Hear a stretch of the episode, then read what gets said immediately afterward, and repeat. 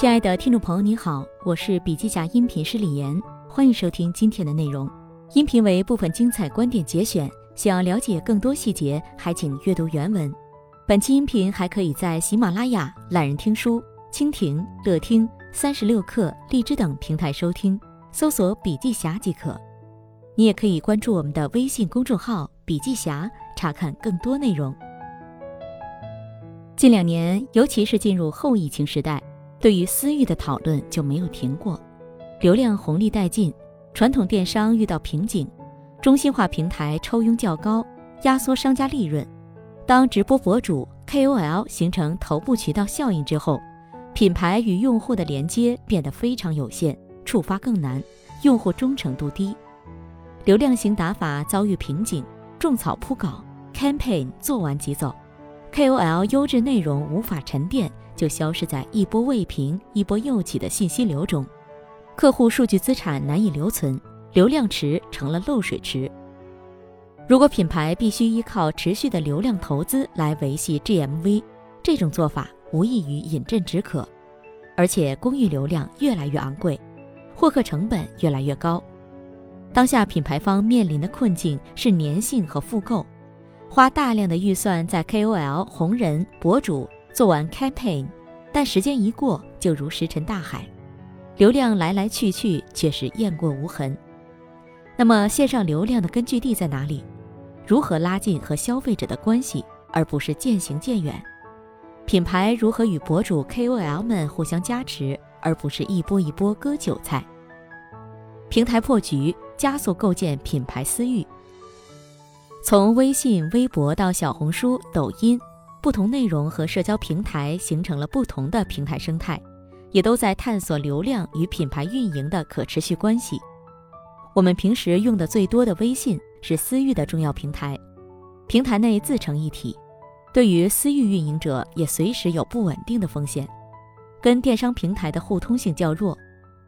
后起但突飞猛进的短视频平台抖音、快手都在加速形成完善的电商生态，但品牌内容。非广告投放很难发酵，购买转化非常依赖头部 KOL 和主播的引流。种草平台小红书半公域半私域平台，存在偏女性的平台调性，对于平台方的普及和吸粉有局限性。数字化的时代，如何结合电商的数据、用户的数据及不同相关方的数据，将其整合在一起，完成公私域的打通和留存？在新的营销及媒体环境下，企业和品牌反而经常迷失在很多数据之中。反对数据技术新贵们带来的媒介破碎，品牌身份如何保持清晰，不被越来越模糊？互联网越来越快，越来越轻，但也越来越复杂，这就越需要去统合用户和品牌。如何玩转公域和私域，让用户和品牌比翼双飞？问渠哪得清如许？未有源头活水来。没有公域，私域没有流量来源，就无法形成蓄水池。没有私域，公域也越来越难做，因为流量成本越来越高。公域和私域绝不是对立的，而是强强联合和互补。公域私域需要相互激活，才能更好的赋能品牌。常年作为国民社交和内容分享平台的微博。最近宣布将蓝 V 升级到品牌号，作为公域的微博要做私域，背后在下一盘什么棋？对品牌有哪些布局的新机会？流量双循环，外循环加内循环。微博升级品牌号背后是想要打通平台内外的双循环，外循环与电商互通，内循环微博的公域私域互通。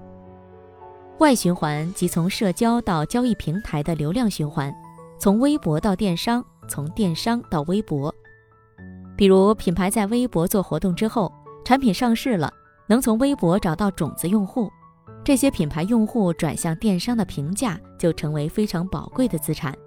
同时，相当于品牌的微博做了冷启动，然后用户购买之后还回到微博来晒单。五谷磨坊通过微博社交聆听打造网红单品就是一个例子。作为一个经典品牌，在全国三千家商超设有专柜，面临疫情受到不小的冲击。为了推动第二曲线的增长，打动年轻的 Z 世代消费人群，五谷磨坊携手迪丽热巴推出了“吃个彩虹”麦片。在设计、包装、口味研发等多方面，“吃个彩虹”都通过微博社交平台的投票和试吃，触及第一批种子用户，然后再在社交媒体迅速建立口碑，进行分享及裂变。上市仅二十天。吃个彩虹销售额已超过百分之九十的同类产品，五个月间拿下天猫类目前三，在微博社交与电商转化之间形成了良性的外循环。再比如直播间的野性消费、图文消息里的字节取消大小周等等会上热搜，都在说明微博良性外循环的形成，开放的公域生态成为平台的平台。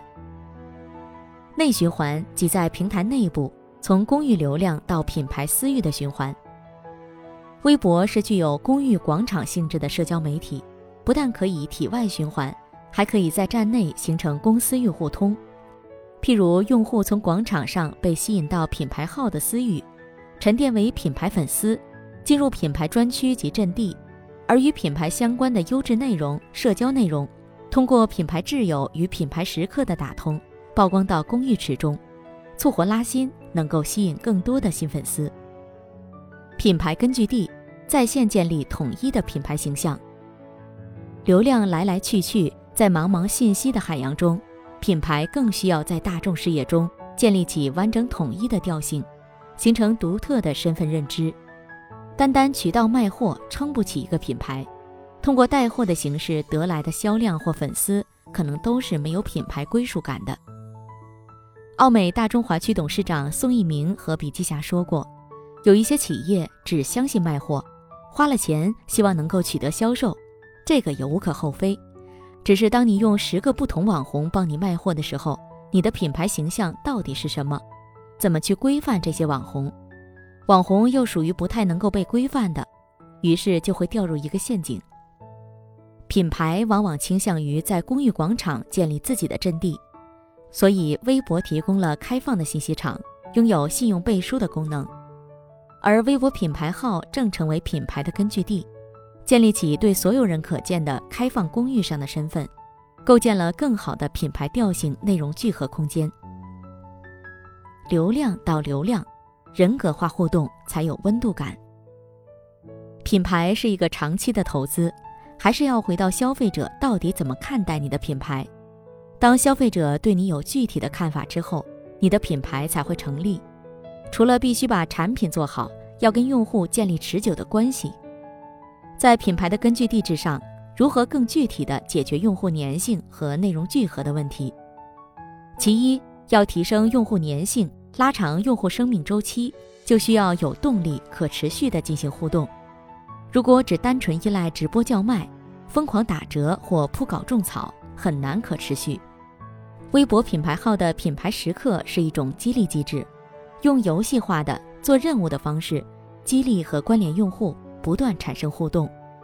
跟品牌关系密切的用户本身具有更高的价值，所以品牌用宠粉作为奖励，激励老客户，号召他们参与任务，吸引新粉丝，在游戏化的互动中提升粘性。比如在八月刷屏的天天，邀请用户参加品牌时刻活动。承接微博的公域流量，转化社交资产，激活新老粉丝，沉淀更丰富多元的内容，增强互动。除此之外，对微博的用户进行分析，可以分成泛人群、兴趣用户、忠诚用户，沉淀不同圈层的人群，在每一个活动中都可以显示不同的私域价值。其二，让合作的 KOL 和博主产生长期的互相加持的影响力，而不是一次性关系。不断买流量养 GMV，站在一个用户感知的角度，就能够看到跟品牌更多相关的有影响力的人的一些发生，拉长了 KOL 博主们对品牌的背书。这事实上是平台、品牌和 KOL 们的三方长期互动。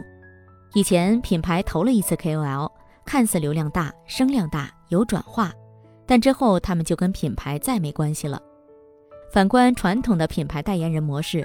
也是有一定周期的，信任才能够可持续。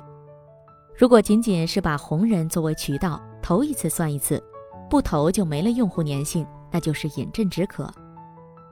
譬如紧接着奥运会的热潮，特步开展社交营销，KOL 分享自己的特步穿搭体验。如下图，微博品牌号的品牌挚友板块，聚合了时尚大 V 陈醋啊、种草达人陈鱼儿等等，让流量互相碰撞，产生更广泛和更长期的影响力。品牌挚友让流量的互相碰撞长线进行积累，品牌清楚地看到用户从陌生人到熟人，再到朋友、粉丝的整个过程，也能够通过与品牌挚友进行深度的共创。数字化时代，品牌与用户共创共生。数字化的时代，我们可以更直接面向消费者多样的变化，抓取更多的数据。因此，必须做好数据与品牌之间的平衡。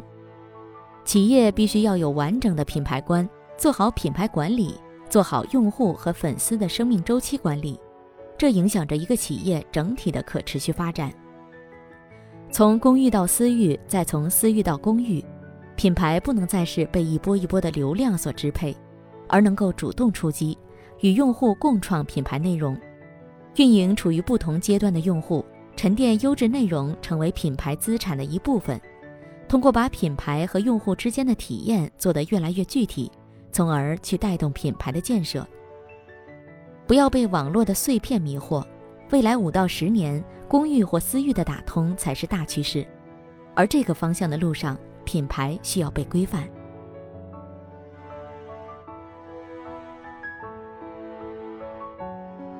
好了，亲爱的听众朋友。今天的分享就到这里，感谢您的收听。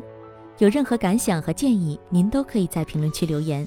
新商业干货就看笔记侠，深度专访、品牌传播、线下沙龙等商业合作，如有需要，烦请联系笔记侠商务小伙伴魏志上，联系方式：幺七六三幺八八幺九五七，幺七六三幺八八幺九五七。